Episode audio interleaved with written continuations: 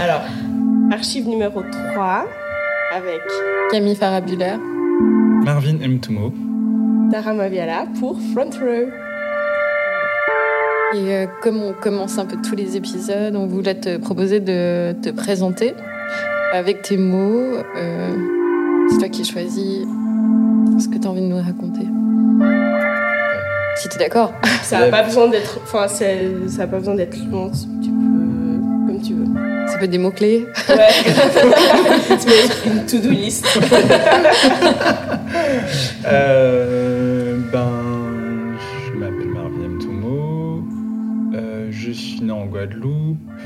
Euh, J'y ai grandi jusqu'à mes 8 ans. Ensuite, j'ai euh, déménagé avec ma famille euh, en banlieue parisienne. Euh, je me suis passionné pour la mode et pour euh, le théâtre, pour la, littérature, pour la performance, pour le cinéma, pour euh, tout ça. Et, euh, j'ai décidé, adolescent, que j'aimerais bien mettre en scène des trucs avec des vêtements et continuer ce que j'avais commencé à faire avec mes sœurs dans pour les réunions de famille, nos, nos, petits spectacles un peu improvisés, et, mais de façon, euh, on va dire, euh, professionnelle et rémunérée. et ouais, du coup, j'ai voulu faire ça. Je l'ai pas fait, enfin, je l'ai pas fait tout de suite. Je suis parti en prépa d'art visuel. à l'époque, j'avais refusé d'aller dans une école de mode j'avais été pris dans, dans des manas, parce qu'en en France, les prépa mode, c'est des mises à niveau pour rentrer dans les écoles.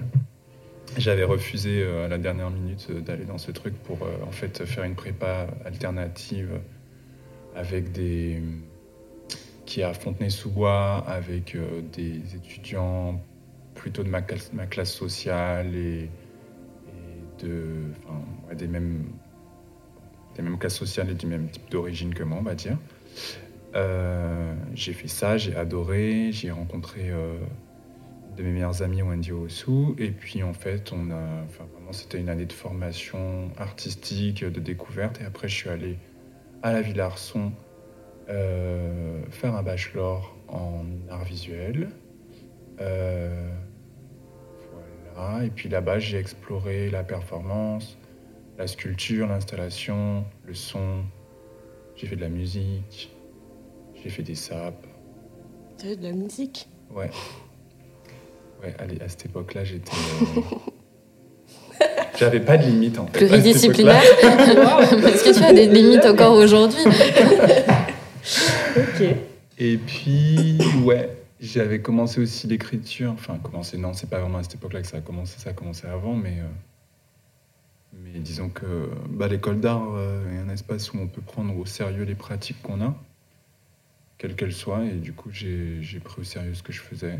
Et euh, j'ai rencontré une autre de mes meilleures amies, euh, Sharon Alfassi, et encore une autre de mes meilleures amies, Clarisse Charlot-Bion. et puis ensuite, je suis parti à la aide. À la Edge, je suis parti en art visuel en master, en échange, parce que l'échange, c'était une façon de payer les études, et payer le voyage et le logement et tout ça, parce que la Suisse, c'est cher. et, euh, et puis j'ai fait euh, ouais, une année en workmaster, mais un peu euh, en désertant le workmaster, parce qu'il y avait à ce moment-là peut-être un besoin de faire des choses concrètes. C'était une formation que je trouvais assez désincarnée. Euh, bien que hyper intéressante et enrichissante, en tout cas de par les rencontres et les professeurs. Euh, et j'ai appris à coudre en master mode, en même temps que je faisais du mannequinat pour plusieurs étudiants et étudiantes.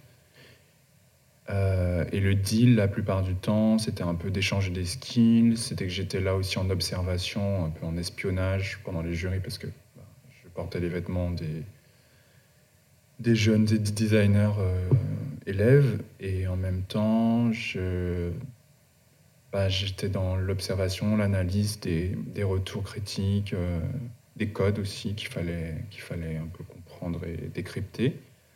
Et après, j'ai fait le master mode.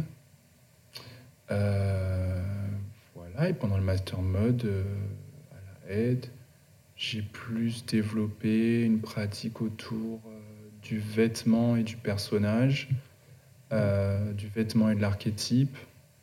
Et, euh, et oui, après, je fais toute ma bio là. On t'a dit que tu voulais faire le format que tu voulais. Donc... Et, euh, ouais, et donc j'ai fait une collection qui s'appelait Chien Fleur, euh, qui était une collection autour du, des, des gros mots, des insultes. Et l'idée, c'était à ce moment-là un peu de travailler sur bah voilà, les mots qui étaient stigmatisants et puis euh, comment on pouvait retourner le stigmate euh, pour en faire quelque chose de- d'empouvoirant. Et euh, donc c'était une collection assez, on va dire, Pussy Power. Et je pense qu'aussi c'est une collection assez, enfin, avec des ambitions déjà ben, très critiques, politiques, sur, euh, ben, sur le genre et sur le, la, la place du, la place du corps féminin et de la féminité euh, dans l'espace public et dans les représentations, euh, et même plus spécifiquement les, les rôles qu'on assigne, enfin les rôles qu'on assigne aux femmes, aux femmes non blanches. Voilà. Dans cette collection, du coup, j'ai chaque personnage, chaque look était un personnage et chaque personnage était un nom d'animal. Et euh, j'ai et j'ai développé une silhouette, euh, voilà, euh, inspirée du coup de ces noms d'animaux. Pour être clair, c'était des insultes, hein, donc du coup, par exemple, il y avait une cochonne, il y avait un poulet, une mère poule, enfin voilà, tout ce vocabulaire. Et, euh, j'ai hybridé ce vocabulaire au vocabulaire de la, haute couture et le vocabulaire technique de la mode. Donc euh, voilà, comme on, le sait un peu dans le langage courant, on parle de, mère, poule, mais on parle aussi de pied de poule ou euh, on parle de bonnet d'âne, on parle de guépière, on parle de point bourdon, euh, de slip kangourou. Enfin bon, c'est un peu sans fin euh, ce vocabulaire animalier dans la mode. Mais ils sont justement liés parce que, parce que la mode, c'est aussi un espace euh, où, on, impose et on plaque des, des identités entre guillemets. Euh, euh, ici aussi un espace où on les questionne.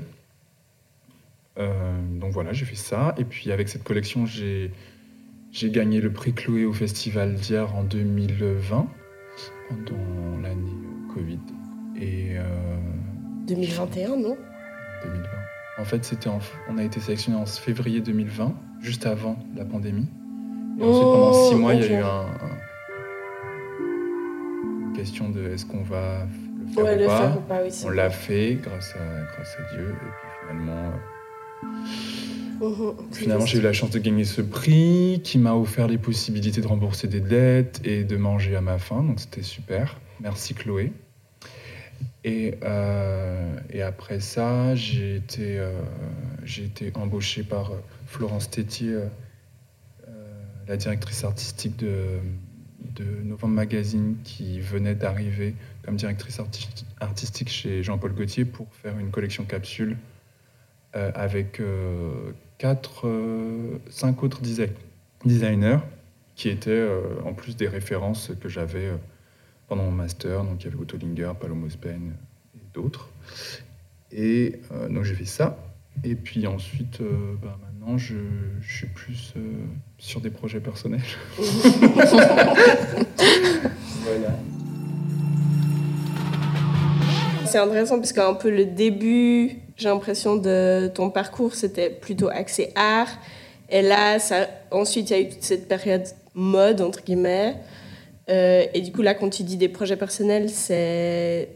Enfin, est-ce que c'est forcément euh, catégorisé en art ou en mode, ou pour toi, tu vois ça tout comme un sorte de melting pot euh, Un gros melting pot? Je pense que c'est comme. Enfin, c'est un peu comme. Je me perçois aussi dans mon, dans mon, dans mon genre et dans mon identité.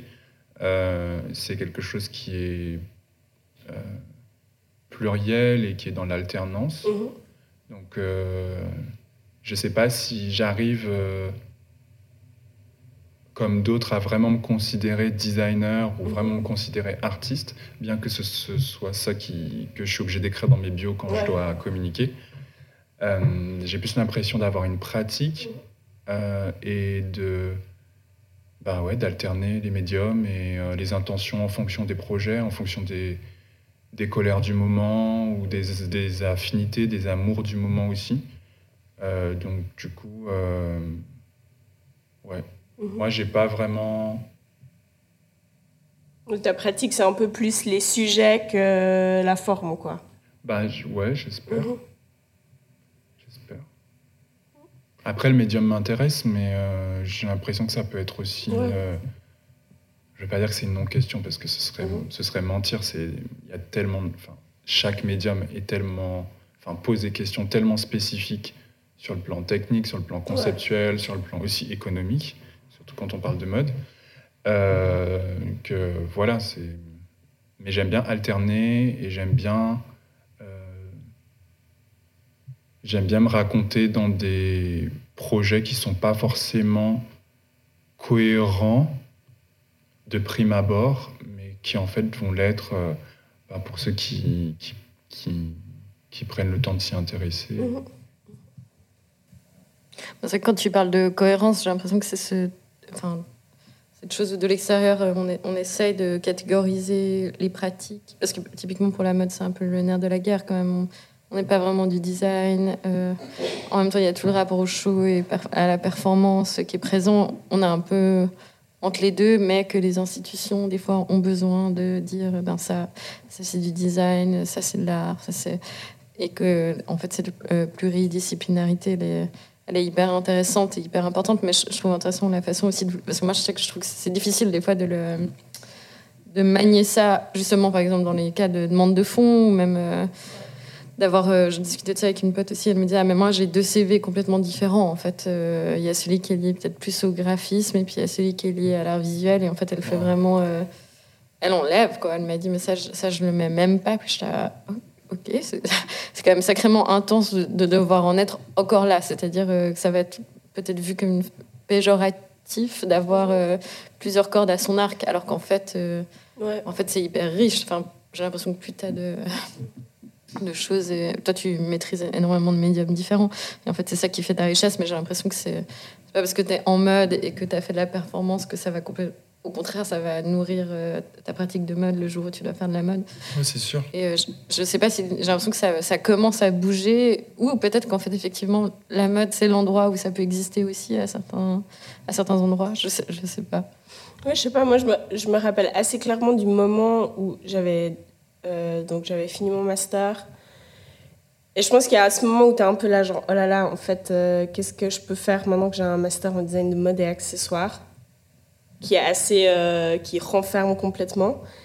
Et je pense que j'ai eu un moment tilt où j'étais là, mais en fait, d'où est-ce que je suis obligée de me mettre dans une case alors que moi-même, étant qui je suis, je suis incasable dans une, ca- dans une case, en fait les possibilités sont énormes et j'ai l'impression que dès qu'on se dit qu'en fait euh, on peut être déjà on est plusieurs choses de par qui on est euh, qu'en fait notre pratique elle peut aussi être tout aussi diversifiée. Et je pense que c'est un moment en tout moi c'était genre c'était une énorme ouverture. Après je pense que ouais c'est intéressant de savoir qu'il y a des gens qui tiennent quand même à peut-être être euh, sur deux plans différents complètement et pas forcément euh, je pense en tout cas en, en l'occurrence cette personne, je pense qu'elle y tient pas. Mais après c'est les institutions qui, qui, C'est ça. qui Mais après, veulent de la clarté, qui veulent Ouais, une case. Quoi. Après, c'est aussi l'importance que tu donnes. Parce qu'effectivement, on parle de pratique, mais on parle aussi euh, d'identité. Comme Ouais. Moi, j'ai aussi l'impression d'être dans cette espèce de mélange un peu où moi-même, je sais pas trop où je me situe. Ben, euh, il y a t- moi, je suis assez sensible à ce que la société va renvoyer, en fait, le regard et la projection. Et du coup, je vais le prendre en considération. Donc, il va y avoir ça. Après, il a- il va y avoir ce que je suis. Et j'ai l'impression que dans la pratique, en tout cas, c'est un peu aussi la même chose. C'est-à-dire, ah, mais on vient me chercher là pourquoi. Et du coup, on, on va Enfin, moi, en tout cas, c'est encore une lutte. J'ai pas encore trouvé ce moment où je suis là un peu. Allez, tous faire foutre. Ouais. On y va, puis je fais mais ce que je dois faire. dans ta pratique, si on te, enfin, imaginons que tu étais graphiste ou artiste, quand tu fais ton travail de graphiste, tu peux pas, dans, dans ta pratique de tous les jours, quand tu travailles sur ton projet de graphisme, tu peux, tu scindes pas euh, Bah non, tes que- inspirations, quoi. Effectivement, Ouais. c'est pas, c'est pas possible. Mais après, il y a aussi tout ce. bah, Ouais, c'est vrai que c'est difficile. Parce que peut-être c'est un truc euh, d'ego trip ou j'en sais rien, où finalement dans le design, tu te mets un peu au service euh, de quelqu'un ou de quelque chose, et puis euh, mais sans l'aide vraiment non plus, parce qu'on vient quand même te chercher euh, pour, Mhm. Pour ce que, ce que t'amènes. Enfin, en tout cas, je sais que pour moi, c'est encore assez complexe, mais euh, j'ai pas encore trouvé la, la solution. Voilà, j'ai plombé l'ambiance. Non, non, mais ça- Non, franchement, ça fait réfléchir. Ça fait réfléchir. hein. Non, c'est clair. Ouais, en vrai, c'est un peu. euh, Mais typiquement, de con- enfin, vous concernant, mais du coup, Marvin, de l'extérieur, ça se ressent pas. Moi, j'ai pas du tout l'impression que c'est c'est une lutte. Enfin, j'ai l'impression que. Je pense que c'est plutôt les, les personnes qui reçoivent quoi. ton travail qui se disent Mais en fait, est-ce qu'il fait de la mode ou est-ce qu'il fait. Et puis, c'est est-ce que c'est du besoin. théâtre ou est-ce que c'est de la performance? Enfin, j'ai l'impression que c'est. Mais j'ai le cas va- inverse aussi. hein. J'ai aussi des gens avec qui je Ouais. parle. Par exemple, j'ai une conversation une fois sur Instagram avec euh, un curateur. euh, et puis, euh, je lui dis ce que je fais, je lui dis c'est quoi ma pratique et tout. Et puis, il commence à, à, me- à me charrier en mode non, c'est pas vrai. Ouais, voilà, les designers voulaient tous faire genre, vous êtes des artistes, t'es pas artiste. Et d'ailleurs, si t'étais artiste, ça se verrait sur ton Instagram. Oui. Et puis, euh, ce jour-là, ça m'a. C'était dingue. En fait, je me... au début, je me suis senti obligé de me justifier, mais bon, c'est toujours le problème de ce Mhm. type de situation. Tu vois, t'es prêt au piège. Et- et ensuite, tu c'est te en dis, mode fait, genre, C'est ça que j'aurais c'est clair C'est clair Puis tu te justifies maladroitement. Ensuite, comme tu dis, tu y penses, euh, y penses sous ta douche et là, tu te dis putain, c'est ça que j'aurais dû lui Et dire. toi, t'es quoi? Envie de ton Instagram? Euh, mais euh, pff, écoute, je sais pas trop. C'est- je trouve ça bizarre en fait. Je vais pas. Non, non, pas le nom. Non, non, pas le nom, pas mais quel était son statut, tu vois C'est plus C'était un jeune curateur. un jeune curateur. Ouais. Mais en fait, t'es so what en fait? Oui, mais surtout, t'as pas compris comment ça fonctionnait Instagram. Ouais. D'accord, c'est que Surtout que l'image. Enfin, je le veux but dire, de- tu t'attends à quoi Le but d'Instagram et surtout avec euh, mon parcours, c'est que en fait, euh, j'ai fait bien plus de choses en art visuel Mhm. qu'en mode. Euh, j'ai beaucoup plus de. Enfin, comment dire Si je mets mon portfolio à plat, j'ai beaucoup plus de projets, mais euh, ces projets, à l'époque où je les postais sur Instagram, enfin, c'est un peu triste à dire, mais je pense que ça intéressait pas les gens. Et je pense que aussi, le format d'Instagram est pas toujours approprié pour montrer de la performance, pour montrer une pratique sonore. Par contre, il est Euh, parfait pour présenter la mode. Exactement. Il a été pensé pour les, Ouais. les belles images, donc il est parfait pour la mode. Et, et euh, moi, c'est aussi une stratégie euh, de. Voilà, enfin, bon, après.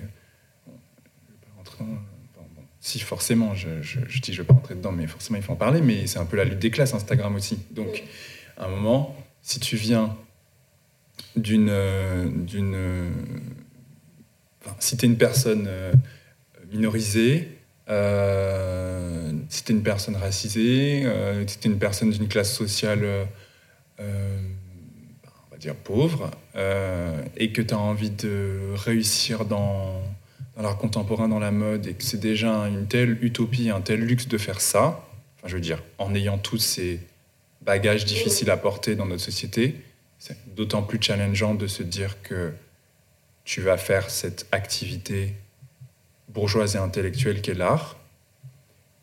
Euh, mais du coup, la seule façon pour moi de le faire, c'est de mettre en avant les bonnes choses, entre guillemets.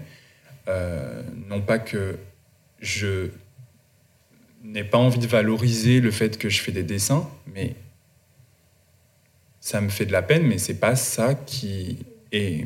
Enfin, c'est pas ce sur quoi j'ai des retours positifs. Alors peut-être que c'est un moment aussi dans ma vie où il faut que j'apprenne à me décentrer, à me détacher du regard des autres et à m'affirmer aussi en tant que créatif, mais euh, j'arrive pas encore complètement à le faire. Et c'est vrai que du coup, il y a une partie de ma pratique, enfin, donc ma pratique artistique, on va dire brute. Je sais pas pourquoi je dis brute, mais enfin, je veux Oh. dire ce qui- là où il n'y a pas de vêtements, en Mm. fait, c'est ça. Là où il n'y a pas de vêtements, j'arrive pas à le mettre en avant parce que je vois que c'est pas forcément ce qui me rapporte du like, de la visibilité, des articles de presse, des collaborations qui sont rémunératrices pour que je paye mon loyer et, et tout ça, quoi. Bah, c'est juste que tu utilises Instagram comme un outil. Ouais. Tu as, compris pas- comment ça fonctionnait. c'est sûr. Peut-être plus tard, euh, enfin peut-être, j'espère maintenant avec euh, Concours de larmes, quand je pourrai enfin communiquer ce projet, euh, euh, j'espère, Euh, j'espère très vite, j'espère que du coup je pourrai communiquer ce projet et que ça aidera aussi à visibiliser à travers ça euh, ma pratique de la performance, ma Mhm. pratique d'écriture. euh, et toute ma pratique autour de la dramaturgie et des questions que je me pose parce que bon sur Instagram en fait je fais des sous-titres euh, à rallonge euh, j'écris des poèmes sur chaque qu'un de mes looks pour parce que c'est comme ça que je travaille et, c- et j'utilise la plateforme pour signifier aussi que ben, en fait c'est une pratique poétique mais je pense que les gens ils sont aussi dans une forme de consommation de l'image Euh, et en même temps euh, je sais pas si. Ouais, je sais pas trop, c'est comme ça que ça marche. Je pense que c'est peut-être à moi de trouver les bons outils, que j'ai pas encore trouvé les bonnes. euh, ouais. Mais est-ce que si tu devais présenter. Enfin, parce que moi, pour moi, tu présentes des vêtements, mais tu présentes aussi ben, ta pratique artistique quelque part, parce que pour moi, elle est la même. Mais c'est juste qu'aussi tu utilises euh, bah, le médium de la photographie de mode et l'image, mais que le contenu, et ça, c'est peut-être ça qu'il n'arrivait pas à lire, c'est que le contenu, il, il est haut. Enfin, en fait, il n'est pas forcément de la mode ou du, enfin, du vêtement à proprement parler. Mais ça, encore, c'est vrai que c'est la question. C'est déjà, est-ce que le vêtement, c'est que du vêtement euh, Mhm. à proprement parler, puis il y, a- il y a quand même tout ce qui va derrière. Mais en l'occurrence, j'ai l'impression que si tu présentais peut-être une, une performance, bah, tu utiliserais aussi, parce que c'est un outil que tu as développé peut-être par la pratique de mode, qui est euh, l'image, et comment Mhm. présenter ben, des projets, et que tu le ferais aussi, mais ça ne changerait pas aux, aux intentions et à ton contenu. Non, c'est clair. Et Mais, je- mais elle serait d'un coup plus lisible parce que la connotation n'est pas la même entre la performance et Mm. la photographie de mode ou la vidéo de mode. Et. Bah, mais est-ce qu'elle le serait ou pas tu... Enfin, tu vois, est-ce que. Tu est-ce- penses? bah, je me- Je moi, je me pas. pose la question parce que. C'est vrai que là, je présume des trucs. Est-ce hein. qu'on n'utiliserait pas. Enfin, moi, je sais que quand euh, les, les performances, que, les peu de performances que j'ai fait, en l'occurrence, les photos que j'ai choisies, je pense que c'est celles qui font plus photos de Bah oui. mode. Ouais. Tu vois, mine de rien, parce que mon œil, il est habitué à ça, et c'est aussi le langage que j'utilise et que je connais, et qui est pour moi une certaine force. Après, c'est- ben voilà, les gens comprennent ce qu'ils ont envie de, de comprendre, mais. euh, Mais c'est vrai que c'est comme si c'était péjoratif. Bah, ouais, alors oui. peut-être aussi c'est la façon dont je l'amène parce que c'est vrai que c'est ce qui pour moi me trigger sur les réseaux Mm. sociaux, mais, mais c'est aussi un espace. Enfin, comme tu le dis, en fait, je me reconnais dans ce que tu dis parce que c'est vrai que même quand j'envoie des dossiers, quand j'envoie des dossiers euh, pour des subventions au théâtre, Te connaissant, tes dossiers, ils doivent être bah, c'est des dossiers fashion, bah oui. c'est des dossiers avec un, un effort de graphisme, avec des images curatées. C'est pas un dossier. euh, Enfin voilà, c'est un beau dossier, quoi. Ouais, parce que Bah, c'est des on codes qu'on connaît. Oui, c'est des oui, c'est sûr, on a, on a étudié ça et, on- et je pense que si on l'a étudié, c'est aussi qu'on était passionné par ça. Donc on, Ouais, va pas, voilà. Peut-être qu'il y a des gens qui veulent nous mettre à la porte, mais on fait partie de la conversation. Donc euh. Mais C'est intéressant cette question du portfolio, parce que quand moi, enfin, j'ai- dû refaire mon portfolio, et puis on m'a envoyé des exemples ben, ben, d'artistes, puis après c'était des hommes euh, blancs, 6, 7, etc., etc. Et le, le était, c'était hyper... euh, ben, rien à foutre, quoi. Enfin, vraiment, non, mais tu vois, des, des pleines- photos à quatre. Voilà, et pleine pa- et en plus, c'était un graphiste, en l'occurrence, je crois qu'il enfin, qui avait une formation de graphiste. Et c'était vraiment pleine page. Euh, je mets le titre, c'est tout. Et puis, il y a mon CV, euh, un texte d'intention, et c'est tout. Enfin, il y a vra- vraiment un truc. moi, je, je l'ai ressenti un peu. Ben voilà, c'est ce que je fais, puis tu, tu prends ou tu Mhm. prends pas. Et que moi, j'aurais tendance effectivement aussi à mettre beaucoup de textes explicatifs, enfin, à, à vouloir en fait donner, puis effectivement de dire Ouais, que ça doit être joli. Mais pour moi, c'est une forme de générosité, c'est pas une forme de superficialité. C'est vrai Mhm. que la mode. euh, parce que moi, c'est ce que je ressens, ce que j'ai ressenti quand j'ai vu euh, tes pièces. En fait, c'est vraiment une générosité. C'est de tout travailler sur tous les fronts pour donner euh, aux personnes qui vont venir. Et en plus, il y a une sorte d'inclusivité, c'est-à-dire que tu peux plus facilement t'y retrouver, en fait, quand il y y, a beaucoup de choses. Enfin, il y a plus de personnes qui peuvent s'y retrouver. Et euh, je sais pas, parce que du coup, j'imagine ton portfolio, je l'ai pas vu. Mais euh, moi, je le verrais ouais, comme une sorte. euh, Mais c'est vrai ce truc que tu dis sur la, Générosité. sur la générosité. En fait, c'était un truc qui, est rev- qui est vachement revenu. Enfin, pas au moment de Chien Fleur parce que c'était la dèche, sincèrement, et qu'il fallait dormir des fois. Donc, euh, je me rappelle tellement. C'était, voilà. le résultat était quand même hyper généreux. Oui, c'est vrai, le résultat était généreux. Mais je trouve, par rapport aux recherches, que le résultat était, euh, était aride. Mais après, c'est parce que moi, je sais ce qui se passe qui était à l'école et puis c'est le processus le potentiel ça fait partie du processus voilà après t'édites et puis tu fais des trucs un peu plus sexy peut-être. Je sais pas si c'est le bon terme, mais bon, dans tous les sens du terme peut-être. Euh... Bah, les trucs qui marchent, tu veux dire. Euh, bah, tu vois ce qui marche, tu vérifies dans tes, dans tes jurys, dans tes interactions avec les autres designers et tout. Donc au final, euh, de nouveau, c'est pas un mal. Non. Mais c'est juste que. Bah, c'est aussi comprendre les codes et se rendre la vie un peu plus facile, des fois. c'est vrai. non Je sais pas. Bah, on s'adapte un peu à, à l'environnement euh, où on présente notre travail aussi. Bah, surtout dans des écoles euh, d'art et de design, encore plus en Suisse, où finalement, euh, tu, tu, sais, soit, tu sais que tu dois pouvoir formuler des choses d'une certaine manière pour pas te Et en même temps, notre travail de design, un travail de designer, c'est savoir répondre à une demande aussi. de c'est vrai. Des, clients. Bah Et là, c'est l'école. Enfin, oui, façon de parler. Ouais. C'est clair. C'est moins assumé de la part de l'école, mais. Oui, ouais, voilà, c'est ça. ça, c'est encore une autre question, mais oui. Et du coup, on. Après, du, coup, c'est difficile de se détacher de ça quand tu te retrouves euh, soit à faire des choses pour toi où tu es là, ok, euh, quelles sont mes exigences par rapport au travail que je vais présenter? Et même après, par rapport à des clients et des clientes, tu es là, enfin, tu es tout d'un coup un peu euh, perdu parce que tu n'as pas ce, ce, fond que l'école amenait où, tu savais euh, à quoi quand, tu, quand tu travailles pour quelqu'un aussi, où il y a quelque chose de. Tu te mets un peu en route, quoi. Puis aussi, tu te délaisses de certaines responsabilités ou certains choix parce que les autres le prennent un peu à ta mm. place. Oui, du coup, pour revenir à la générosité de la mode et, à, ton projet personnel, Marvin, euh, que, bah, moi j'ai vu, alors c'est vrai que c'était bah, ma lecture avec euh, mon background, mais bah, en fait j'ai trouvé hyper fort et vraiment, la, ce que je me suis dit, c'est ah mais en fait on sent qu'il y a quand même, il vient quand même de la mode. Mm-hmm. Mais c'était surtout dans la, justement la générosité euh, des médiums utilisés. Et, ouais, je, vais assez mal en, parler, mais les, couches en fait de lecture euh, différentes qu'il y avait, qui ça ne viennent pas forcément, pas forcément de la mode, mais que le médium de la mode permet aussi. Ouais. Et euh, bah, c'est vrai qu'en voyant ta pièce, pour moi, y a, bah, en fait, ça, en fait, ça a du sens. En fait, c'est lu ton intérieur que tu dois que tu vis assez souvent apparemment.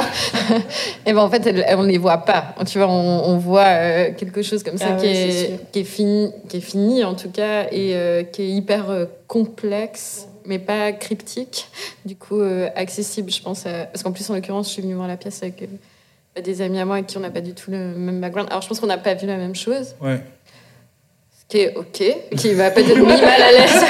Moi, j'ai peut-être un peu mal à l'aise sur certains trucs. J'étais bon, peut-être qu'on va devoir faire un petit, euh, on va faire un petit récap euh, après.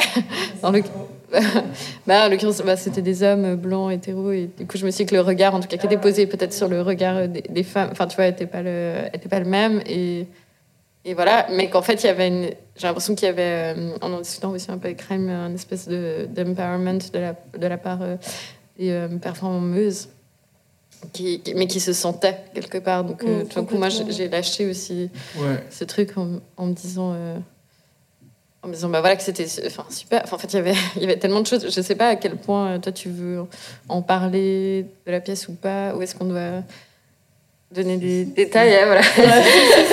Si, si, bien sûr. Bon enfin enfin pour les Parisiens qui m'entendent ça ne sera pas en exclusivité à Paris. Ça a, déjà été montré au théâtre de l'usine euh, en avril 2022. Et euh, la pièce s'appelle Concours de larmes.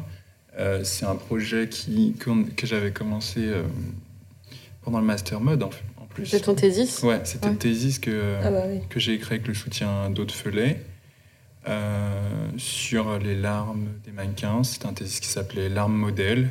Et donc en fait, bon, toute la question était qu'est-ce qui se passe quand un mannequin pleure et qu'est-ce qui conditionne ses larmes. Et du coup, après, il y a toutes bah, voilà, des, questions de représentation, notamment des représentations genrées des émotions, donc, puisque le métier du mannequinat est,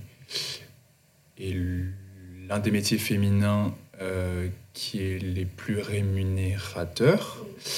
Euh, et d'ailleurs, c'est un espace où les tu veux dire rémunérateur au niveau, enfin, euh, femmes. Au niveau des femmes. C'est-à-dire que dans le reste de la société, les hommes gagnent mieux leur vie.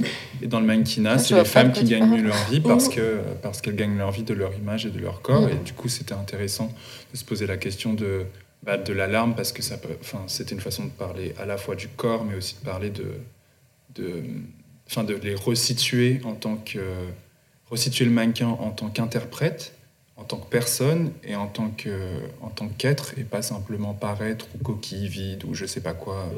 Je suis juste en train de me demander parce que est-ce que par exemple le cas de la prostitution, je, je pense que les femmes doivent être aussi plus rémunérées que les, les hommes. Enfin, dans les deux cas, il y a quand même une réappropriation justement de l'objectivité de son corps à ce moment-là. Euh. D'ailleurs, c'est des histoires qui sont, qui sont en vrai assez liées historiquement. Euh, mm. Parce qu'à une époque, euh, enfin, pendant les premières Bon, je suis pas en train de déclarer mon thésis là. non, mais c'est moi, je, ça dans les références. je trouve intéressant, je suis intéressée. mais dans les, les, les, premières, enfin, les premières années, les premières décennies de la haute couture, euh, les femmes qui faisaient du mannequinat étaient considérées comme des prostituées et certaines euh, étaient des, avaient des statuts de, aujourd'hui on appellerait euh, des poules de luxe ou enfin des femmes, des femmes des belles femmes jeunes euh, qui se font entretenir par des hommes riches et plus âgés en général. Euh, ouais, ça va pour cette généralité. Oui, oui. ouais, et du coup, ouais, et puis en fait, c'est aussi lié dans l'histoire de l'art euh, au, le modèle. Mm. le modèle, c'est le modèle du peintre, c'était aussi souvent une prostituées parce que c'était les seules femmes euh, socialement qui avaient le droit d'exposer leur corps nu euh, à des hommes euh, qui n'étaient pas des hommes de leur famille ou des hommes avec qui elles avaient un, contrat de mariage. Je ne sens pas les hommes de leur famille, merci. Ça explique l'inceste.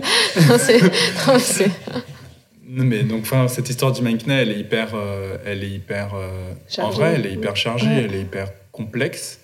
Il n'y a pas que, il y a pas que cette histoire-là du mannequinat, il y a aussi une histoire d'empowerment, comme on l'a dit. De, et, c'est génial qu'il y ait des espaces pour, euh, pour, euh, pour, euh, pour, que, des, pour que des personnes minorisées aient accès à l'argent et à, à, la visibilité, à la représentation. Après, on va, on va aller loin dans les dans le questionnement de tout ça. Marvin se tient la tête. non mais enfin, bref, c'est trop compliqué tout ça. Mais enfin bref, du coup c'était sur l'alarme et, euh, et voilà. Et, j'avais mis en conversation l'expérience d'une mannequin professionnelle euh, avec euh, l'expérience de, de, comédienne, de, de performeuse, d'un acteur porno également et d'une danseuse pour comprendre là où il y avait des points de, de similarité. Ouais, là où il y avait des similarités, ou, là où les métiers en fait étaient différents, où les considérations étaient différentes. Et forcément, bah, déjà sur la question du genre, bah, cet acteur porno, c'était un homme, un homme cis, euh, gay, blanc. Euh, il n'avait pas le même rapport à, à son corps, euh, enfin à la façon dont son corps était perçu dans l'espace public par exemple, euh, en comparaison à l'actrice euh, que j'avais euh, interviewée, Kaiji Kagame. voilà. Donc j'écris sur ça. Et c'était aussi une façon de parler des pleureuses. Là, c'était plus l'aspect peut-être ancestral, historique de la chose, mais que bah, voilà, il y avait quand même ce métier pendant longtemps qui existe encore dans certaines communautés de par le monde.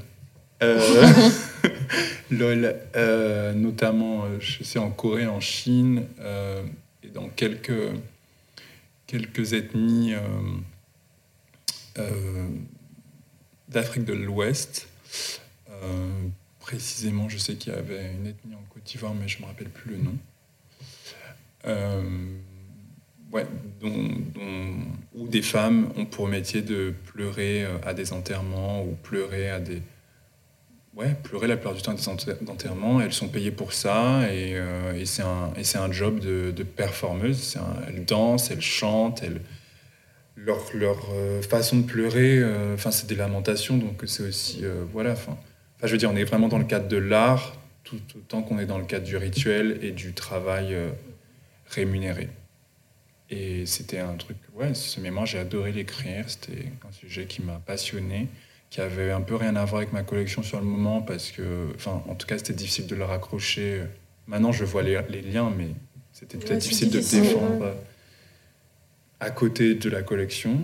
Et puis, du coup, euh, à ce moment-là, Haute m'a encouragé à continuer. Et puis, euh, ça a trotté dans ma tête pendant deux ans, et je me suis dit, euh, j'ai fait un appel à projet d'ailleurs qui m'a bien traumatisé parce que j'ai beaucoup pleuré pour l'écrire.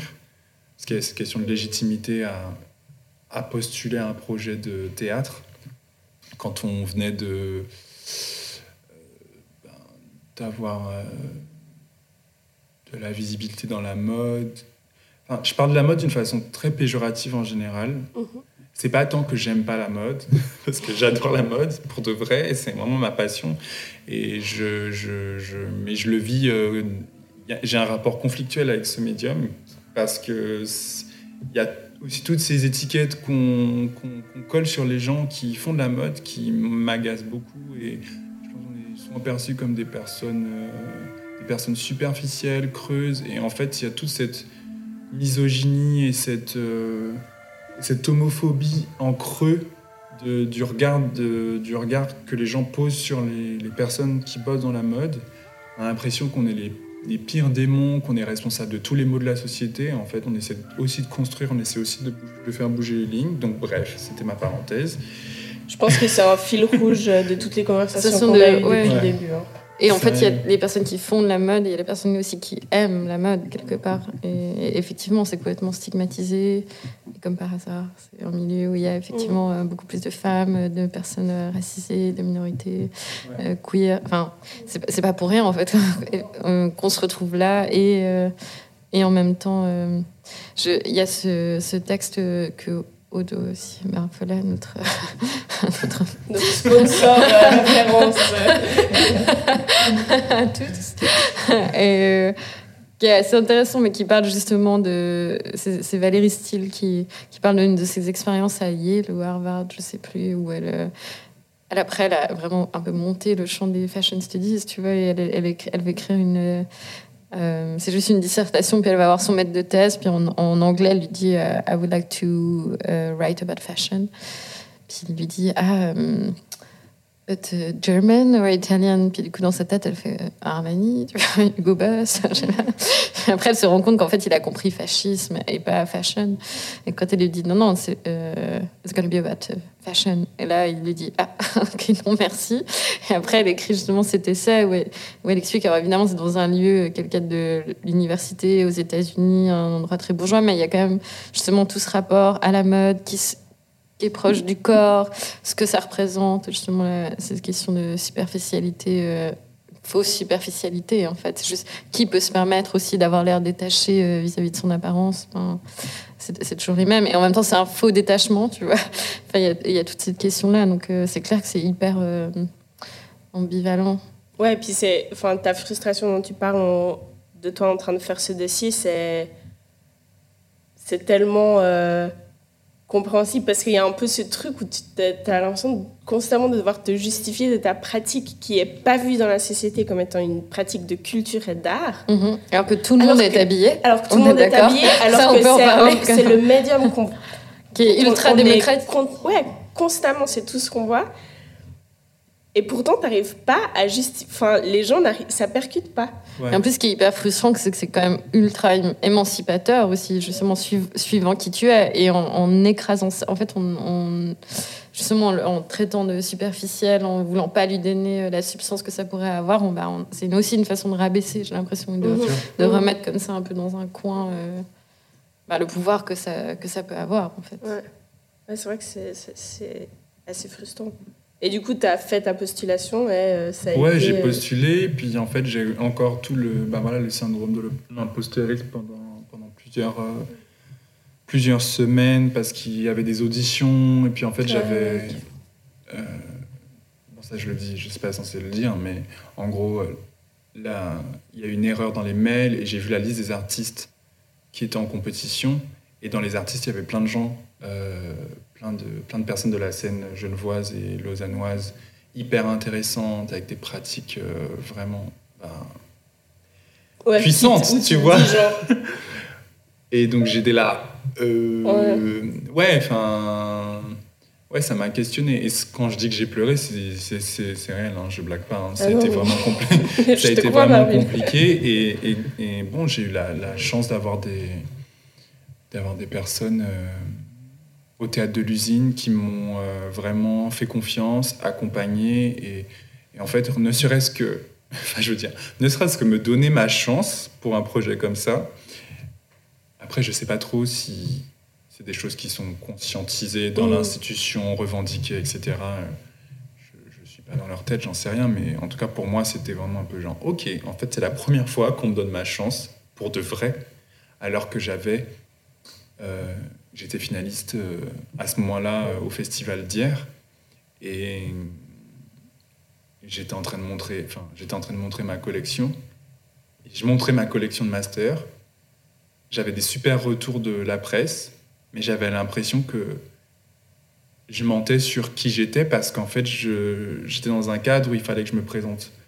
En fait, c'est pas tant qu'il fallait que, c'est-à-dire que la structure d'un concours de mode, même quand elle accueille des personnes avec des pratiques du vêtement pluridisciplinaires, elle est de toute façon formatée par rapport au public de la mode et à une certaine Un format de réception. présentation. Un format de présentation, par exemple, c'était un défilé. Le casting, c'est une direction artistique qui le fait.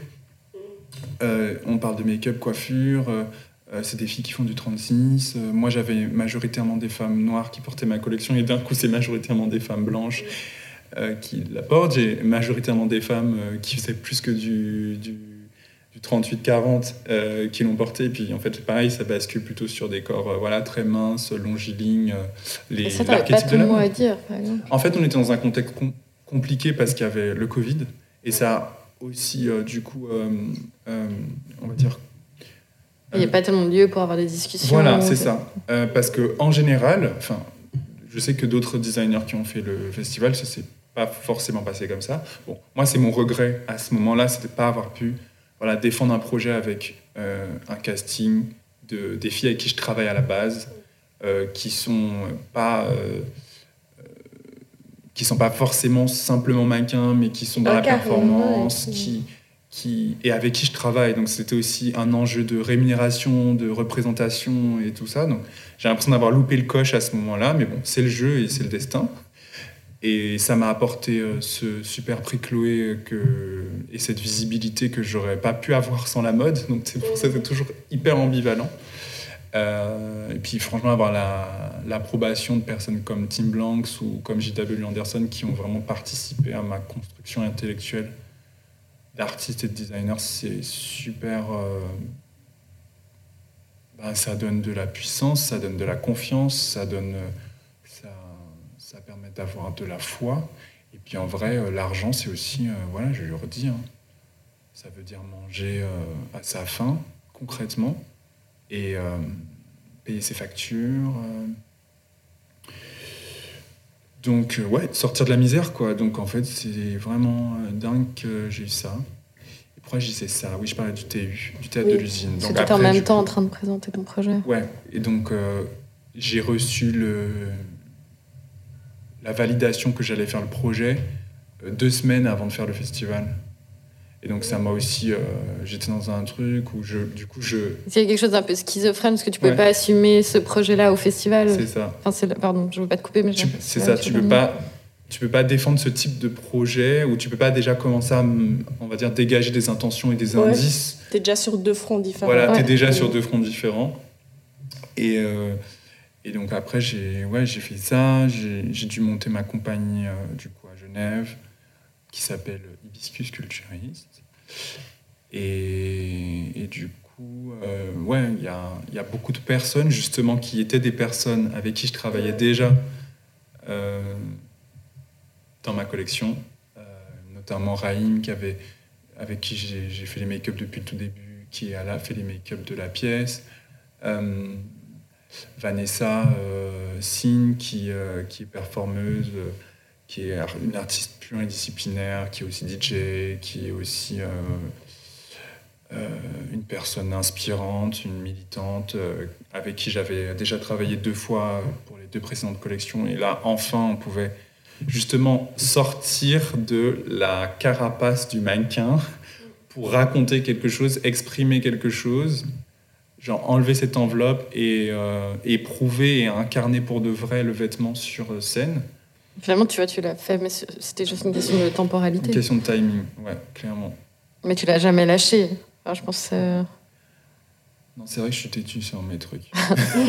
non, je. Ouais, en pas même dit temps, ça, en même temps, si c'est ton travail, euh, c'est de toute façon des étapes. Et puis peut-être que le concours de l'arme n'aurait pas été la, enfin, la même chose si tu n'avais pas eu ces sûr. étapes avant. Donc C'est sûr. tout se nourrit. euh, moi, je l'ai formulé plus dans le sens de se faire confiance, parce que c'est vrai que moi, Oui. ça m'étonne pas du tout, mais de, qu'en fait, c'était bah, dans ta tête, et si à un moment, le- la structure ne t'a pas permis de le faire, c'est pas pour ça que t'allais Pas que le t'allais pas le faire. faire. Donc, ça allait...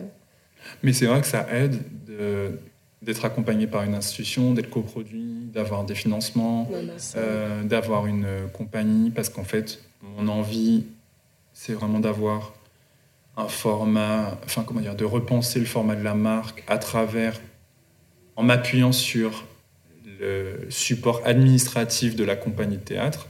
C'est-à-dire que on est un espace où on peut faire, enfin comment dire, on peut vendre des choses, donc on peut par exemple publier des textes, on peut euh, publier des vinyles, on peut,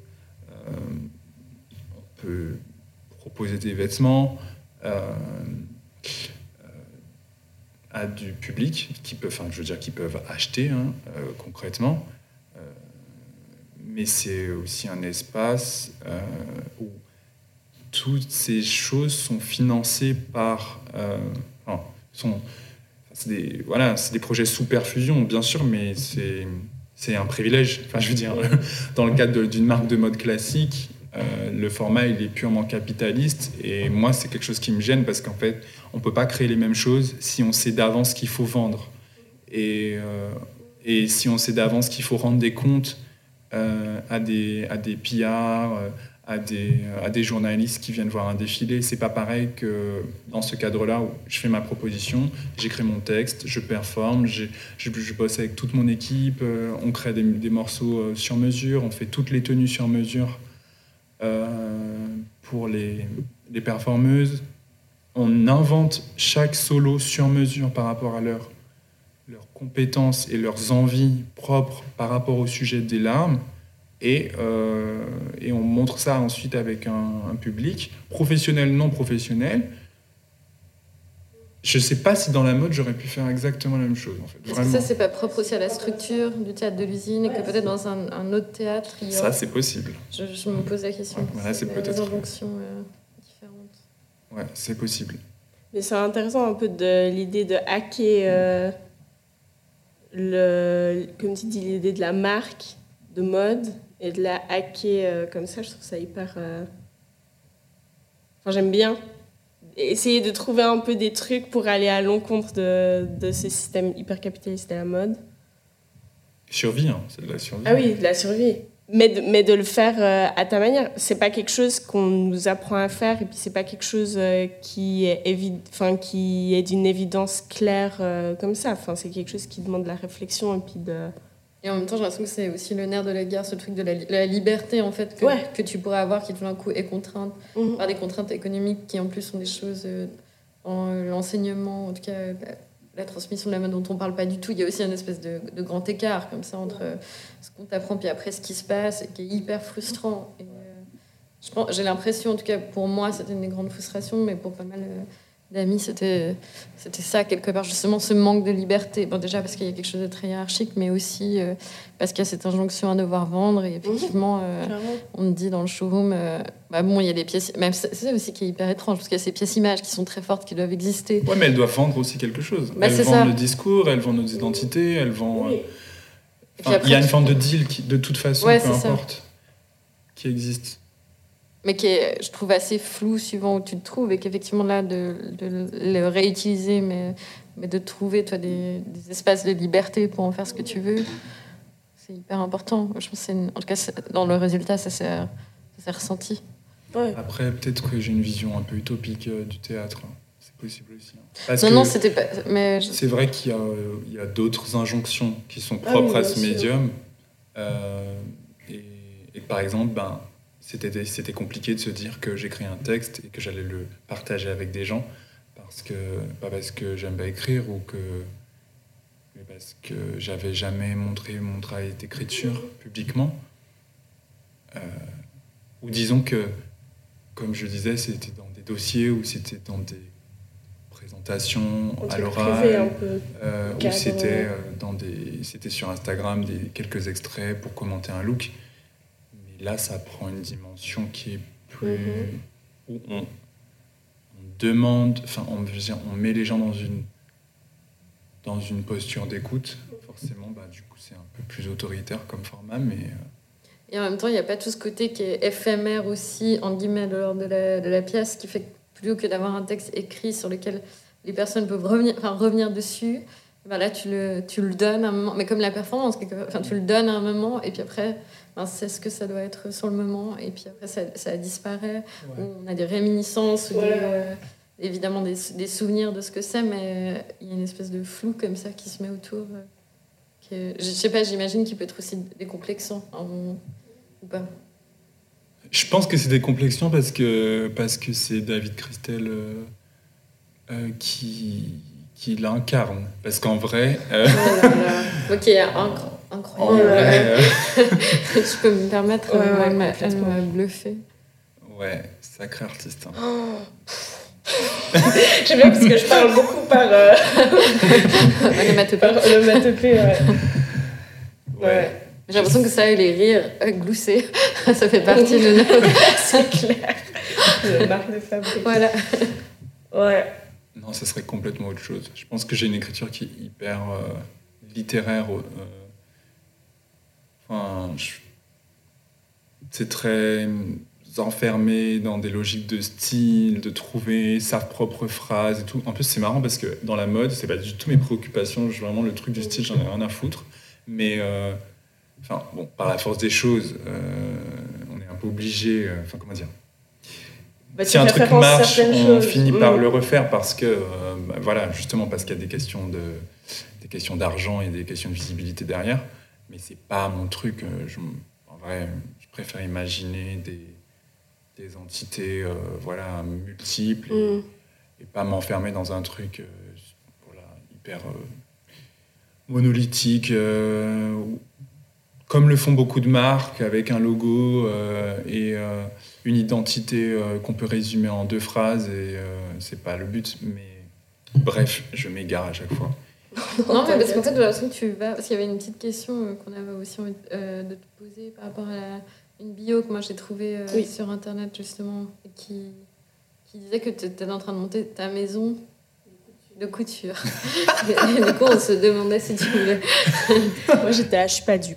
Elle m'a dit on me la fait pas, je connais Marvin, j'aimerais bien qu'on en discute. Donc je, je profite de l'endroit où tu es allé pour. euh, Euh, bah, c'est ce que je, c'est ce dont on Ouais, parlait avant, en fait. Ouais, C'est-à-dire maintenant, que ça fait c'est, du sens, ouais. c'est, c'est juste, ben, il y a nom, enfin mon prénom et mon nom qui, de, qui, qui sont en train de devenir une marque. euh, et, euh, et cette marque, sa maison de haute de couture.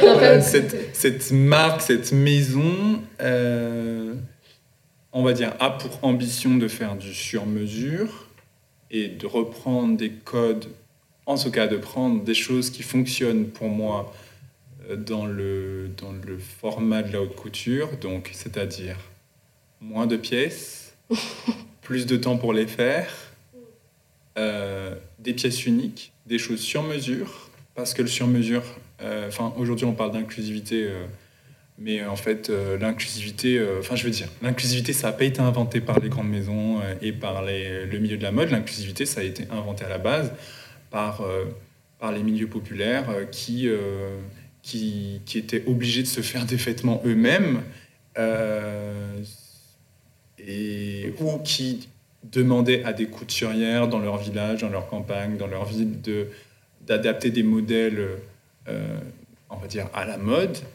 Mais c'était ça l'inclusivité, parce qu'à ce moment-là, tout le monde pouvait avoir euh, quelque chose. On peut me parler de la pratique de la couture, enfin de domestique, de reprendre justement. Mm-hmm. Non, non, non, pas du tout, mais, mais je, suis, je suis complètement d'accord avec toi. Mais bon, c'est comme toutes ces logiques de sustainability, euh, c'est des sujets qui sont euh, urgents, mais c'est important de, remettre l'église au centre du village. Les, personnes, enfin, aujourd'hui, les pays les moins polluants, bon, je veux dire, il y a des exceptions, mais il faut se rendre compte que c'est, pas, c'est dû à la mondialisation, mais c'est quand même plutôt l'Occident qui, euh, qui est responsable de, de, de, tout ce, ce, vacarme et qui maintenant euh, s'inquiète euh, et voudrait culpabiliser les autres. Mais en fait, notre, notre dette carbone, elle est... Qu'on commence à la régler, hein, avant voilà, dire c'est ça. C'est ça. C'est ça. Et puis, bref. En fait, toutes ces questions, c'est les mêmes questions. Parce que quand on parle de, de code dans la mode et quand on parle d'appropriation culturelle, on oublie que euh, enfin, des appropriations culturelles qui se font autant euh, de cultures, euh, on va dire, minoritaires, de personnes de classe sociale inférieure, qui ne sont pas les personnes qui consomment le luxe, dont on s'approprie des codes, et les personnes des,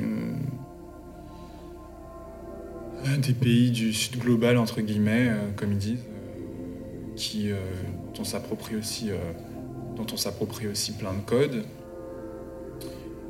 Euh,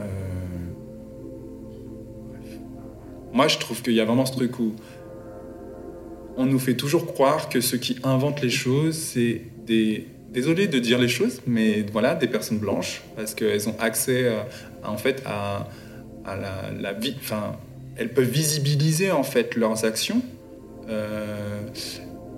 Et euh, elles ont tendance à être perçues comme plus intelligentes, comme plus, comme plus géniales que d'autres.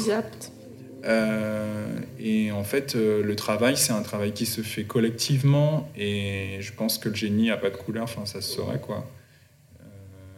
et d'ailleurs, le génie n'est pas non plus contenu dans des figures comme on a dans la mode, genre dire que le génie c'est Cristobal Balenciaga ou le génie c'est Jean-Paul Gaultier. Bon, d'accord. J'ai bossé pour Jean-Paul Gaultier, mais je sais que le génie de la maison Jean-Paul Gaultier, c'est euh, un travail collectif. Mm. Et, euh, et c'est aussi euh, autant à l'échelle de la maison qu'à l'échelle de la rue et de la société française. Et de toutes ces inspirations. Mm-hmm. Et voilà, quand Jean-Paul Gaultier il parle du synchronique, donc dans le cadre de la mode, ça devient un style et ça devient un truc qu'il s'approprie et qui lui appartient spécifiquement. Mais le synchronique, c'est autant la statuaire d'Afrique de l'Ouest, c'est autant euh, les, les synchroniques des femmes des années 50-60. Euh, euh, enfin, je veux dire. J'ai l'impression que c'est aussi le système capitaliste qui veut ça, qui a besoin d'avoir une espèce d'icône ou de personne comme ça. Qui a inventé, qui a trouvé. Justement, cette figure du génie qui donne les pleins pouvoirs à une seule personne. Et puis après, pour revenir sur la question de qui, qui invente quoi. J'ai l'impression qu'il y a aussi tout ce rapport de nouveau qui est lié au langage, c'est-à-dire que si tu sais le manier, que tu sais formuler, ah euh, comme on parlait justement de ces marques qui maintenant sont qui parlent d'inclusivité, alors qu'en fait euh, la mode et la haute couture au début effectivement c'était sur du, sur mesure, mais c'était pas du tout inclusif puisque ça parlait qu'à une certaine classe sociale, mais parce que c'est formulé d'une certaine manière, que c'est véhiculé, véhiculé par les médias, du coup on va en parler, alors que c'est des pratiques qui se font effectivement euh, tous les jours. Ouais. Le génie, si on, si, le génie, si on veut parler de génie et utiliser ce mot, il se trouve plutôt dans le fait de mettre en avant, de marketer, de, de se s'auto-nommer comme euh, ayant, euh, de- ayant mis le sang conique, euh, sur- ce serait plutôt là le Ouais. coup de génie que la forme du cône en Ouais, soi-même. Et en même temps, est-ce que c'est une certaine forme de génie parce que c'est des gens qui ont Ouais, déjà voilà, accès à ça, tout En c'est- fait, finalement, ils- Si on doit utiliser le mot génie, ouais, Ouais. parce qu'en soi, c'est... c'est juste facile, quoi. Ouais.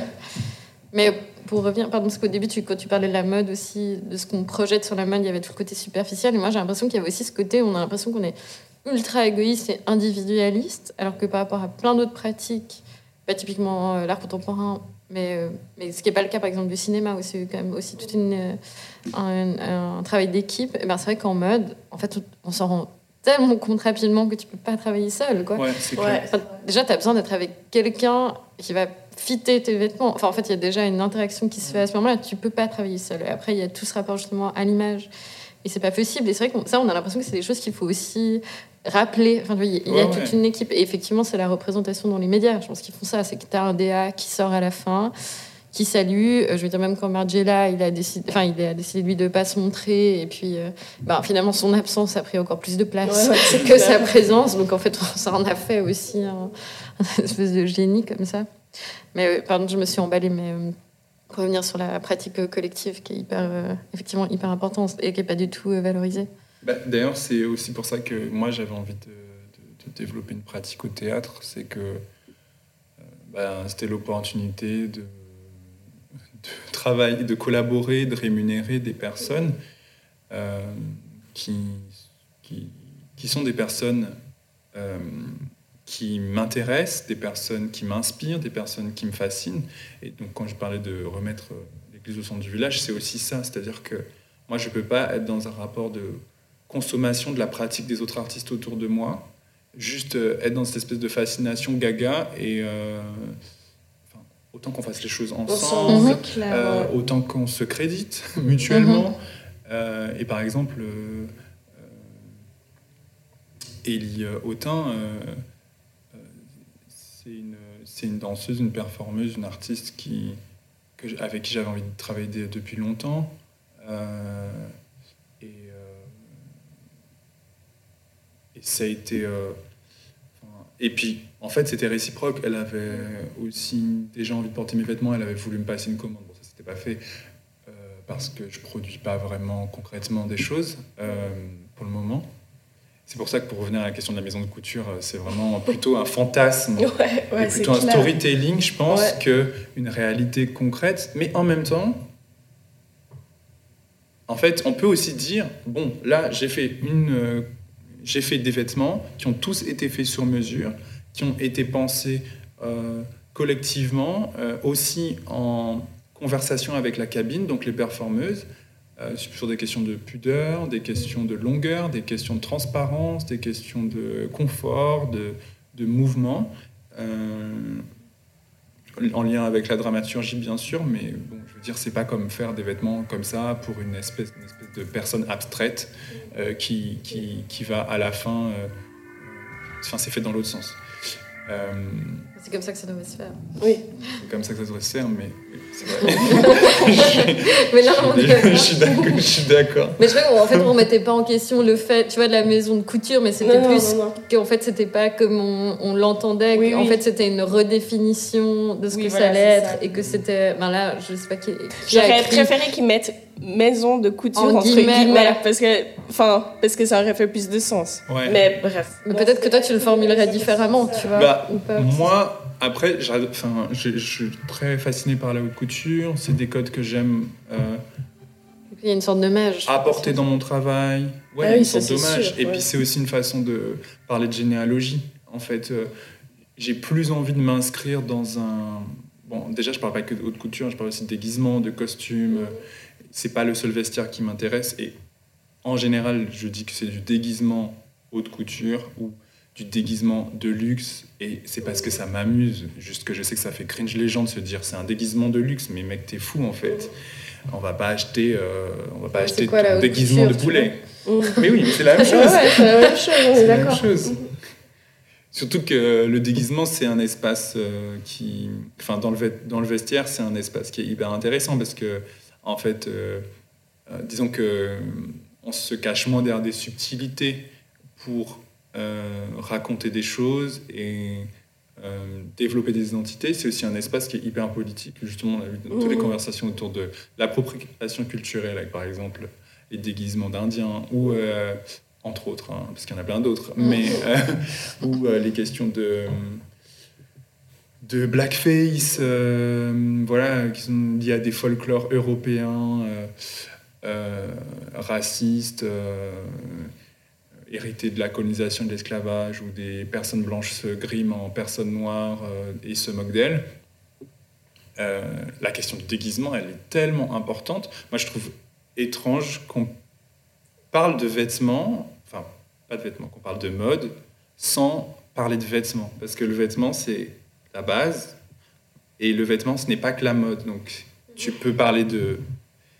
Comment dire Dans la mode, tu peux ramener les autres vestiaires. Et tu peux aussi avoir une pratique de vêtement qui n'est pas de la mode. Mm-hmm. Euh, et tu peux avoir une pratique de mode qui peut-être se désintéresse des autres vestiaires. Mais bon, après, chacun son chacun. Son chacun hein. chacun son chacun. Parce que c'est toujours, c'est un sujet qui est assez euh, récurrent.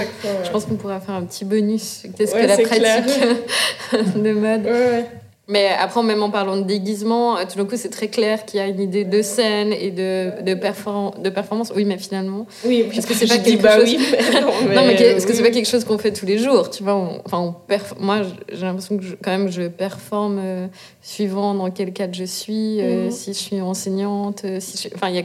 on le fait quand même.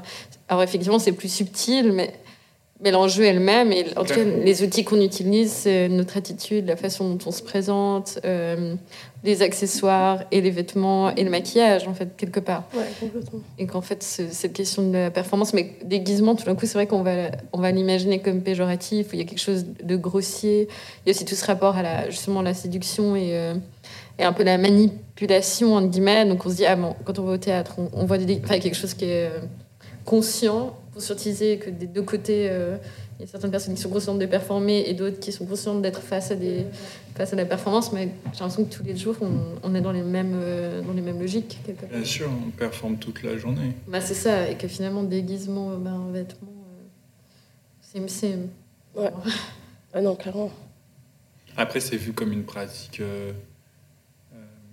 c'est une pratique qui est qui est peu valorisée parce que, de nouveau, euh, les personnes qui se sont, on va dire, accaparées ces vestiaires, c'est plutôt les classes populaires, c'est euh, bah, justement les, les, personnes qui fabriquent aussi, en fait, eux-mêmes. Euh, Mais c'est aussi les personnes qui doivent, justement, dans la société, composer avec une norme dominante environnante et pour qui, justement, le, le monde n'est pas, pas construit, en tout cas en mm. Occident. Hein. Et du coup, c'est des outils qu'on a à disposition pour essayer de enfin, en tout cas d'avoir plus de pouvoir, moi j'ai l'impression, euh, dans le, jeu qui est mis en place. Quoi. Ouais, et puis bon, je, c'est une tangente. Euh, euh, le, le, mot costume aussi, le fait que le costume soit aussi le costume trois pièces. Il y a aussi le lien par rapport au costume traditionnel aussi. Traditionnel, et puis, effectivement.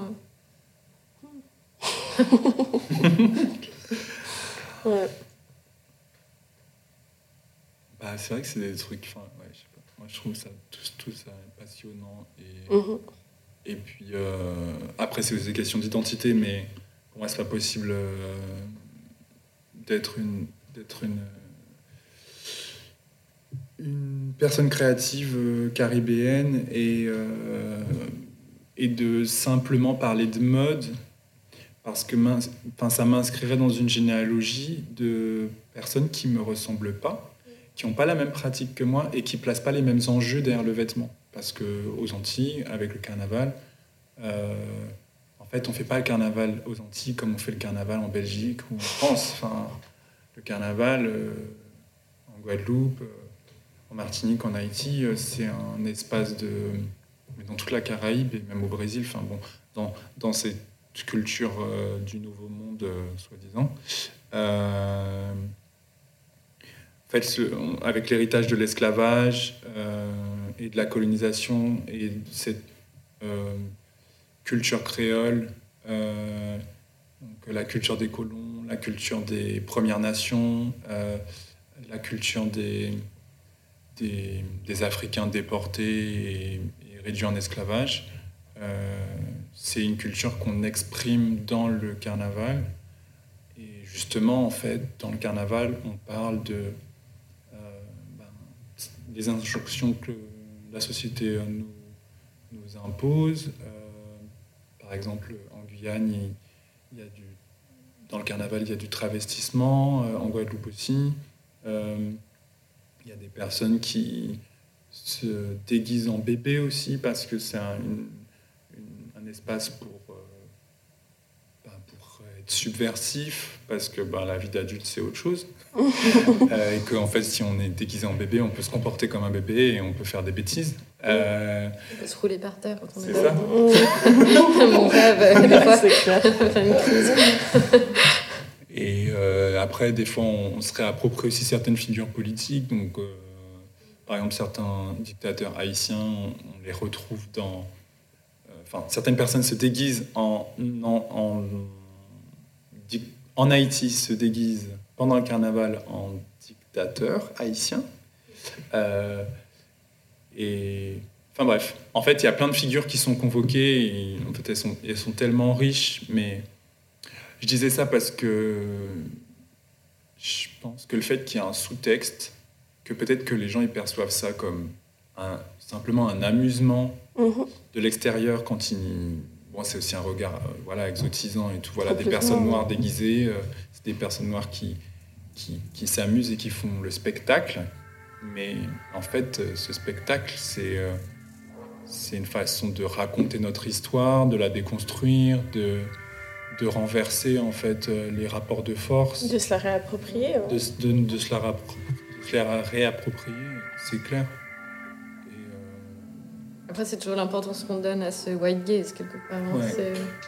Moi, j'ai l'impression que justement, dans ta pièce, vraiment tu as décidé de ne pas donner d'importance à ça. Enfin, ça a une certaine importance, mais c'est pas ce qui est forcément le plus important. disons collectivement, la question elle s'est posée plusieurs fois euh, parce que ça nous a trigger de. Ben voilà, moi j'avais envie par exemple, euh, il y avait un, personnage, euh, enfin deux, enfin un personnage incarné par deux personnes, un duo qui s'appelait Dépression passagère, c'était deux femmes nues avec euh, des chapeaux.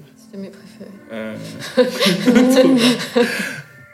Ça me fait plaisir parce que ça a été, euh, ça a été dur de d'accoucher de ce personnage. Quand je les ai vus arriver, je me passagère, ça me parle en plus. Mais quelque chose. Mais ouais, en fait, euh, comme on a, comme on a imaginé les costumes en, en comment dire, en accord euh, entre le design et euh, la performance, et donc euh, moi qui designais les costumes avec mes, stagiaires et mes assistants à l'atelier et les performeuses. À chaque fois, il a fallu, ben, comme je disais, poser ces questions de qu'est-ce que tu acceptes de montrer, qu'est-ce que tu acceptes pas de montrer. Et, c'est aussi comme ça que Aminata et Jamila, qui elles sont mannequins de profession, ont rejoint l'équipe parce que c'était nécessaire euh, aussi de, de confronter le, public à cette impudeur en fait. Mhm. Parce que voilà, euh, en gros, on parle de larmes, c'est un, c'est un- enfin, ce projet c'est un vrai statement pour dire que it's okay to cry et, euh, et lâchez-nous la grappe en fait. Et euh, c'est aussi un espace pour dire on est conscient, on est conscient que nos, que nos, que nos colères vous dérangent, que nos émotions vous dérangent et sont bruyantes, mais euh, on, utilise cet espace aussi pour se réapproprier notre, euh, bah, histoire de l'art à nous, qui, alors, je ne vais pas la réduire à une histoire traumatique euh, ou à une histoire de, de larmes qui seraient que des larmes de tristesse, mais c'est une histoire de larmes qui est moins euh, corsetée et moins guindée. Faut que juste émotionnel, quelque part. Voilà, qui passe par les émotions, et qui passe par l'incarnation, qui passe par, euh, par euh, aussi une forme de spiritualité. Et, et voilà, donc c'est comme ça qu'en fait on s'est retrouvé à avoir des topless sur le plateau et des fesses nues à des moments. Bon, après, ma foi, moi-même, je suis, moi-même, je suis, je suis dedans, engagé avec mon corps et ma voix et, mon inconfort corporel à à me représenter euh, dans un espace comme ça avec ma couleur de peau, mon genre, euh, ma position aussi hiérarchique. Euh, ouais, c'est deep. Évident. en vrai, c'est l'un des trucs que j'ai préféré faire sur ce projet, mais ça a été hyper dur de se donner les moyens de le faire. Et je pense que pour ça, vraiment, je suis hyper reconnaissant de l'équipe euh, et notamment de Raïm qui a fait ce maquillage euh, qui m'a permis ben, d'être le démon des larmes et de en fait de pouvoir me habiter un masque pour euh, pour laisser libre cours à, ah, à, ce qui est à l'intérieur de moi et que et que j'ai beaucoup plus j'aurais beaucoup plus de mal à exprimer là avec mon sweat noir. J'avais pas réfléchi non plus au statut que tu avais dans la pièce et du coup en incarnant le démon des larmes. Enfin, il y a quand même aussi un rapport à ton, à ton statut justement de pouvoir avec lequel tu joues, non? Euh, ouais, clairement. Ouais. Mais j'y avais pas pensé tout de suite. C'est maintenant. En plus, dans le texte, le démon des larmes, c'est un personnage qui est euh, abusif et euh, qui est très violent. Enfin, dans le texte qui précède ma performance. Je fais trop de spoil là. En fait, venez voir la pièce. Ouais, Moi, venez voir la pièce. Mais moi qui l'ai vu, je veux dire, ça. Ah, moi, j'ai tellement de choses à regarder qu'en fait. Moi, je vais la revoir. Enfin, je me déjà d'aller la revoir. Sans, euh, oui, c'est vrai. Quoi, en fait. je pense qu'il y a des niveaux de lecture. Euh, c'est comme en plus que j'ai raté visuellement. Euh, et du coup, ça, tu, tu, sais, donc tu, tu, disais que ça allait être présenté à Paris, mais ça va aussi être représenté en Suisse. À Paris, on est encore en conversation, en négociation avec des lieux. Euh, c'est plutôt des lieux d'art contemporain pour le moment mm. euh, et des lieux, enfin des espaces euh, où il y a des pratiques de mode aussi qui sont présentées. donc on verra. Franchement, c'est très compliqué en France de justement par rapport à toutes les problématiques qu'on a énoncées avant de pluridisciplinarité. En fait, on me donne ma chance parce que dans les institutions, quand j'arrive, en fait, je suis identifié comme une marque je suis identifié comme quelqu'un qui a collaboré avec des grandes maisons, mm. avec Jean-Paul Gaultier, avec Chanel, qui a eu le prix Chloé, blablabla. Bla, bla, et du coup, en fait, je suis réduit à ça. Mm. Et euh, les gens, même quand ils voient les archives du spectacle, qui sont hyper emballés, ils sont pas prêts à donner de l'argent pour euh, nous permettre de le montrer. Alors qu'en fait, il y a un vrai enjeu politique pour nous, en tant que jeune compagnie, euh, composée presque exclusivement de... Enfin, en fait, exclusivement de personnes minorisées, de personnes, euh, de personnes queer, de personnes trans, de personnes euh, afrodescendantes, de personnes euh, de, de, culture et d'origine indigène d'Amérique du Sud et d'Amérique centrale, de d'avoir cette opportunité de montrer un projet où on est rémunéré, s'il vous plaît, et où on est dans la lumière, enfin, avec nos problématiques et nos esthétiques aussi. Parce que, ben, en fait, cette pièce, elle doit beaucoup à des esthétiques qui sont pas genre, c'est pas moi Marvin mon style en fait. Euh, c'est euh, les, pratiques du ballroom, c'est le cirque, c'est euh, c'est aussi l'univers des contes, c'est le carnaval évidemment. Et en fait, enfin, je sais pas. Moi, je trouve qu'il y a un truc vraiment c'est ce qui me tient à cœur, mais de visibiliser tout ça. Euh, et bien sûr que je le mets sous mon nom, euh, mais c'est des choses qui existent et qui me dépassent. C'est pas.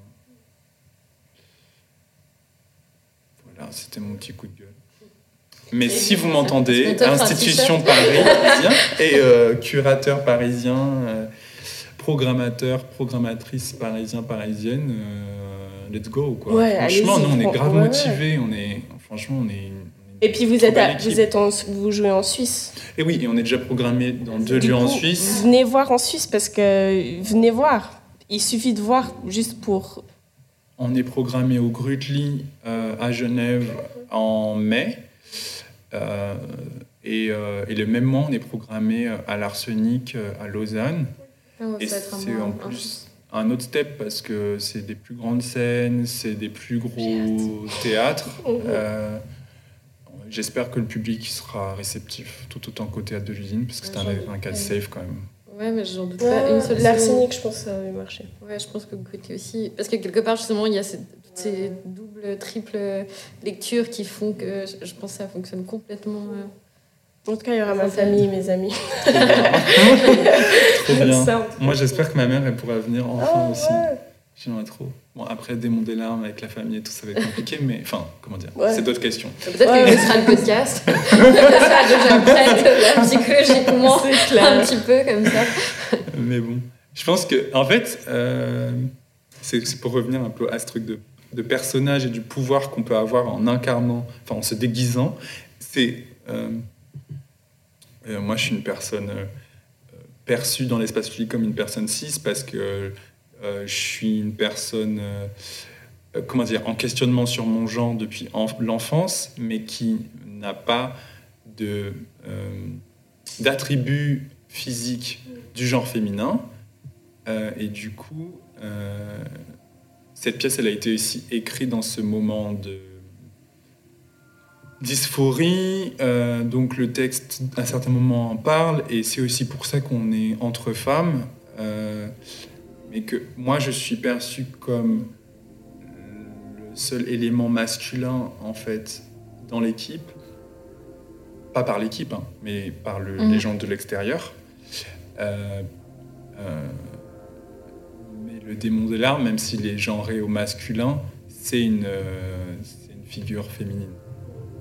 Et du coup, c'est aussi, enfin, pour moi, c'est aussi dans cette pièce un vrai coming out, parce que c'est non seulement je montre mon écriture, je montre mon travail, de, je montre mes idées, enfin, ce qui se passe dans ma tête et les sujets que j'ai envie de défendre, qui sont pas forcément faciles et qui sont, voilà, enfin, qui sont politiques, mais aussi intimes.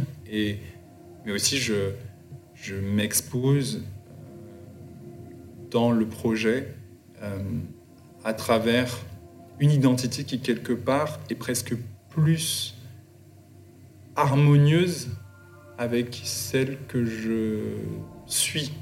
Euh, parce que je peux chanter, je, je performe, ça m'a réconcilié un peu en quelque sorte aussi avec la période où j'étais mannequin.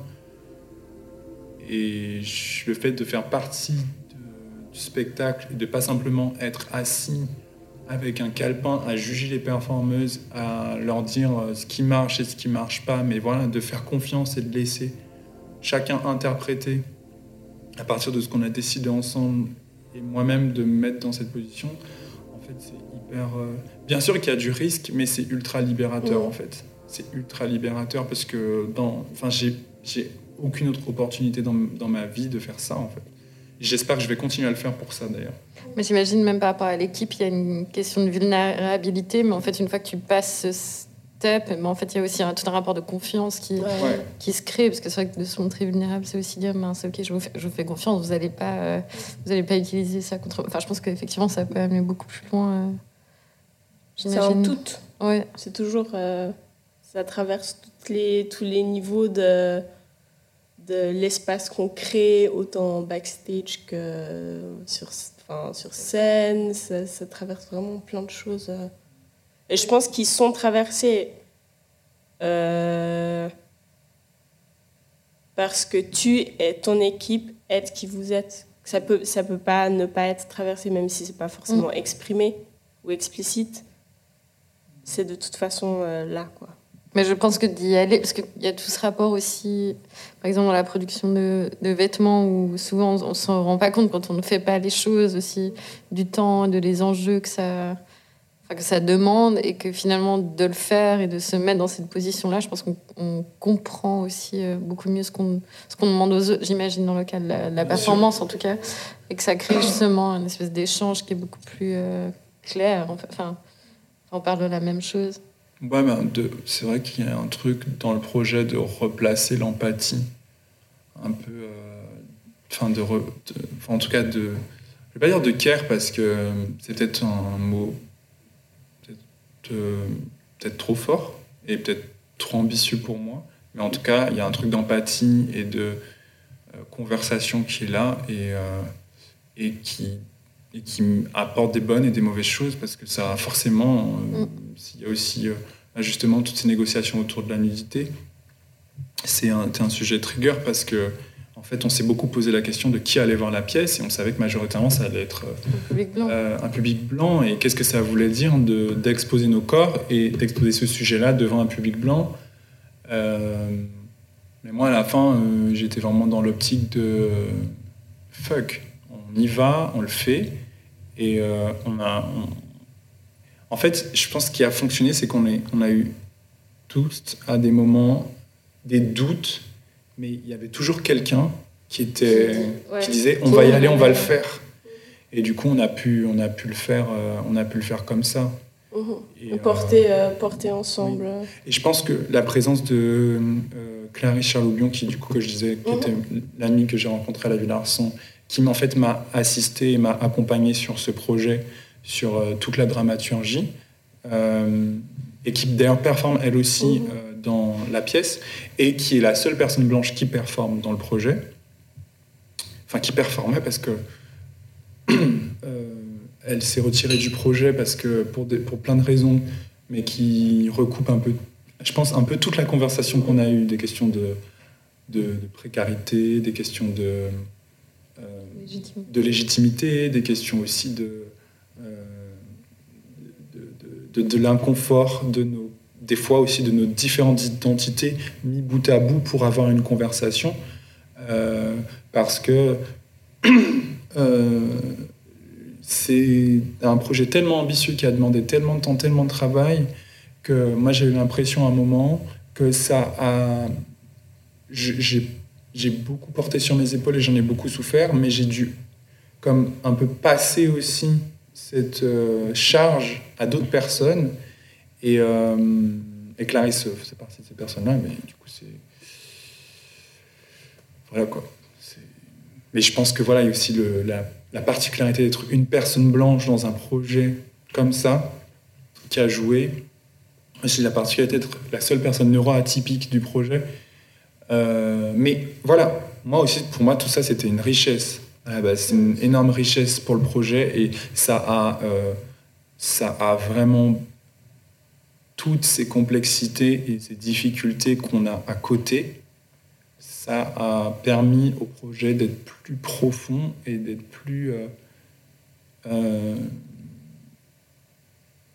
on va dire, respectueux en fait.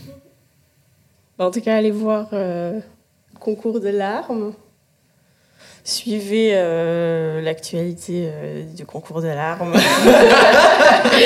via On n'est pas encore entraîné avant ça. pas du tout. Et euh, bah, merci beaucoup pour cette belle conversation. Bah, merci à vous, c'est trop bien. Merci d'avoir de me donner cette opportunité.